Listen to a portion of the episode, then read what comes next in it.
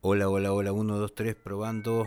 ¿Qué es un podcast? Mm, Qué buena pregunta. Streaming, podcast, invaden la mente humana. Hoy estoy aquí haciendo un podcast. ¿Qué? Soy Fido Carreño y les propongo que me presten un rato la oreja para escuchar cuáles son los 100 discos que deberían tener en cuenta antes de morir.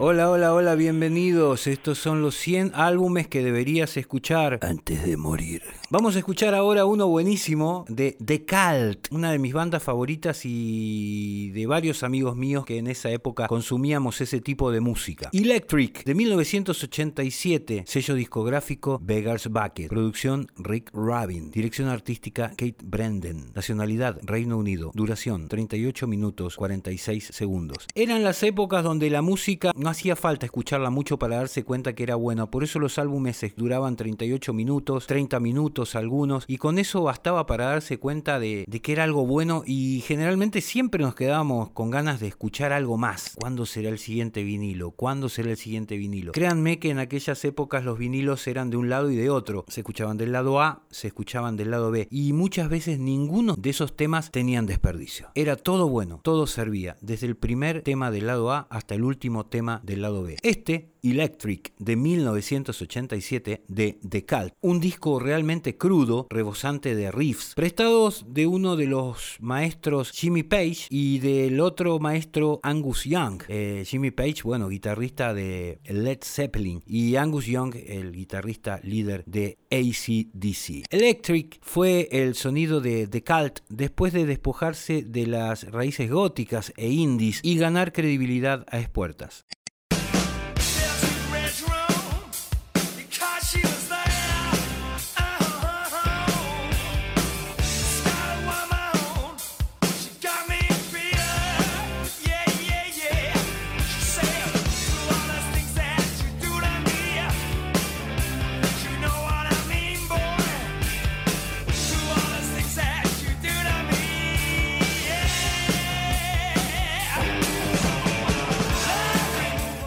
Rick Rubin, con fuerzas renovadas tras grabar el álbum más heavy de la década con Slayer, otra banda súper recomendada, Slayer. El Reign in Blood controló de cerca las evoluciones de la banda y el viraje del grupo dio en la diana en todos los aspectos, elevando al cantante Ian Asbury, al guitarrista Billy Duffy y al bajista Jamie Stewart y al baterista Les Warren a la cima de sus carreras. Los quinceañeros, los pibes de los suburbios británicos descubrieron que el rock más gamberro no era exclusivo de los yankees. Los de Cult también se metieron en esa historieta. A pesar de que los puntales de Electric, las letras cercenadas de Asbury en Yeha, los riffs extremados de Duffy y la escandalosa cubierta están hoy desfasados. El álbum figura con buena nota en esta selección gracias a la brillante colección de singles que contiene.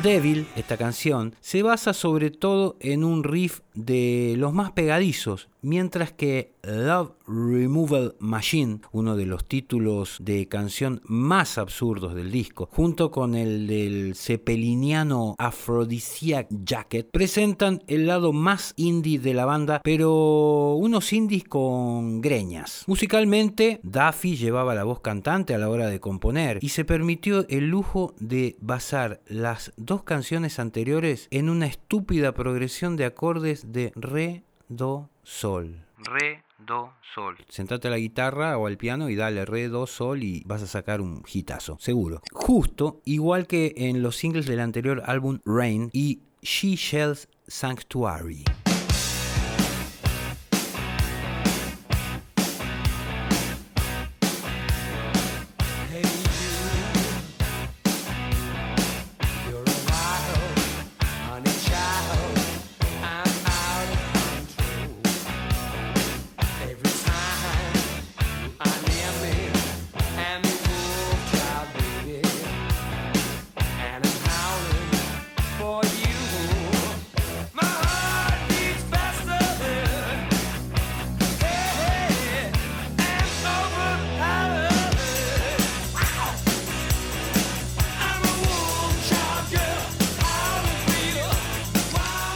Una noche de febrero con mucho calor, tomándose un briteado, les pegó un grito Rabin y les dijo, Dejad de un lado la escena musical indie inglesa y sus guitarreos moñas, a lo que agregó luego de darle una pitada a ese Red Point a punto de extinguirse. Vamos a hacer rock a lo que yo le agrego carajo. Pero si esa peculiar llamada a las armas ha sido exprimida con frecuencia y hasta la parodia en el caso de Electric fue más que apropiada, porque acá en este disco la pusieron sobre la mesa. Pusieron toda la carne en el asador y salió este disco una tibia tarde de 1987, Electric de Cult. Vayan corriendo, búsquenlo, escúchenlo, disfrútenlo y llévenlo por siempre en sus corazones y en sus almas.